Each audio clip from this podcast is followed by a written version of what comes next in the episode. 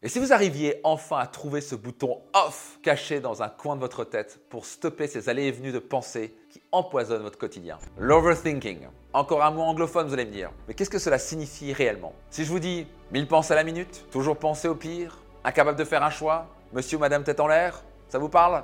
Eh bien, si on devait traduire simplement ce mot, c'est le fait de trop réfléchir et en gros avoir du mal à prendre une décision. En soi, réfléchir est normal, sauf quand vous arrivez à vous faire des nœuds au cerveau tout au long de la journée. Oui, je parle de ruminer pendant 4 heures sur une chose banale et finir par penser que la vie est horrible. Vos pensées deviennent vos émotions et tout d'un coup, vous vous sentez mal sans savoir pourquoi. Quel calvaire au quotidien, n'est-ce pas? Maintenant, si je vous disais qu'il était possible de dompter vos pensées et reprendre le contrôle de votre vie, oui, eh bien ça tombe bien car c'est ce dont on va parler dans cette vidéo. Je vais vous dévoiler 4 astuces qui vont vous aider dans votre quotidien. Mais avant cela, j'aimerais vous dire pourquoi vous avez tout intérêt à stopper l'overthinking au plus vite. Si je vous parle de ce sujet aujourd'hui, ce n'est pas par hasard. J'étais dans la même situation que vous, celle de vous poser des questions pendant des heures et des heures sans avoir de réponse, être dans un tel état d'hésitation que cela me faisait mal à la tête. Pour ma part, tout a commencé suite à un accident tragique où j'ai malheureusement perdu mon père lorsque j'avais 14 ans. J'avais ce genre de discours à l'intérieur de moi. Qu'est-ce que j'ai fait pour mériter cela? Pourquoi moi? Pourquoi j'ai pas de chance? Qu'est-ce que je vais faire maintenant? Pendant de nombreuses années, je me suis contenté de subir la vie à cause de ces pensées toxiques, toujours à blâmer sans chercher un chemin de vie plus joyeux. Au fil du temps, je pensais que j'étais devenu un petit peu fou. Mais une chose était sûre, je ne voulais pas consulter et encore moins prendre des médicaments pour calmer mes pensées. Jusqu'au jour où j'ai compris une phrase qui est devenue l'un de mes mantras. Si je veux changer mon monde extérieur, je dois changer mon monde intérieur.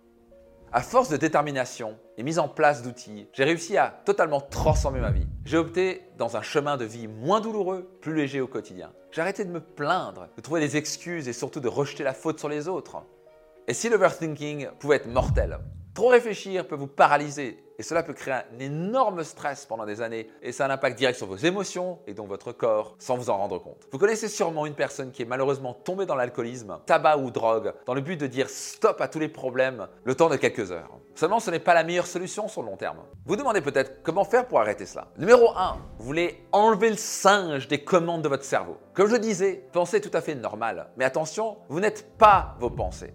Qui est responsable de vos pensées? Qui choisit vos pensées? Vous vous avez le pouvoir de changer vos pensées. Vous êtes en contrôle de votre cerveau et pas l'inverse. Avouez-le, vous avez sûrement déjà pensé avoir la poisse parce que vous tapiez tous les feux rouges en allant à votre travail. C'est humain, c'est ce qu'on en appelle en psychologie le biais négatif. Votre cerveau porte plus d'attention sur les choses négatives que positives. Prenons des exemples. Est-ce que vous êtes du genre à porter plus d'attention sur les mauvaises nouvelles que les bonnes? Les échecs plutôt que les succès? Les défauts plutôt que les qualités d'une personne? Les critiques plutôt que les compliments? Forcément, ce biais négatif vient se renforcer avec vos expériences passées. Et nous ne sommes pas vraiment aidés parce que tout l'environnement autour de nous va contribuer à cette spirale infernale. Je parle surtout des médias. Nous sommes typiquement dans du conditionnement. Nos pensées peuvent devenir, et en fait deviennent avec le temps, des croyances.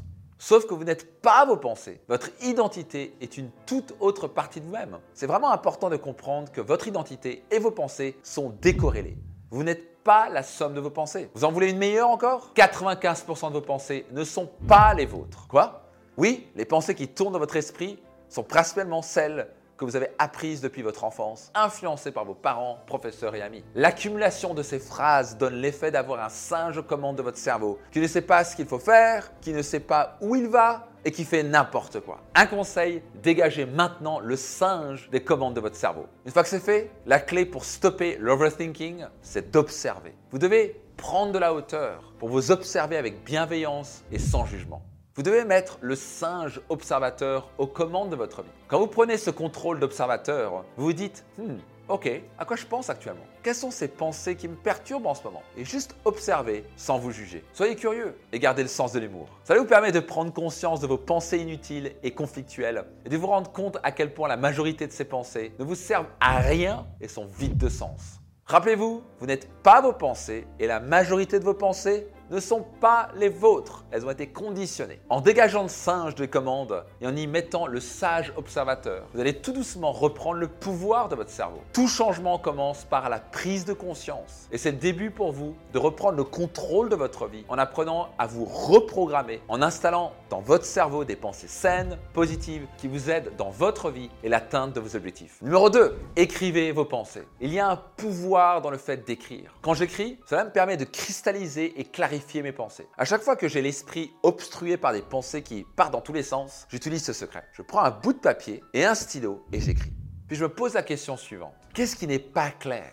Qu'est-ce qui me cause de l'anxiété? Qu'est-ce qui me stresse en ce moment? Et en écrivant, c'est à chaque fois la même chose. Je me rends compte à quel point ce qui me prenait la tête était vraiment ridicule. Testez-le. Vous vous rendrez compte à quel point ces pensées parasites qui vous bloquaient depuis des semaines n'ont plus aucun pouvoir une fois que vous les écrivez. C'est la raison pour laquelle je demande souvent d'écrire lors de mes séminaires, car c'est uniquement en écrivant ou en discutant avec les autres que l'on se rend compte à quel point la plupart de nos pensées n'ont ni queue ni tête. Je vous invite donc à régulièrement écrire pendant 5 minutes pour calmer ce flux incessant de pensées. Notez toutes vos pensées, positives comme négatives.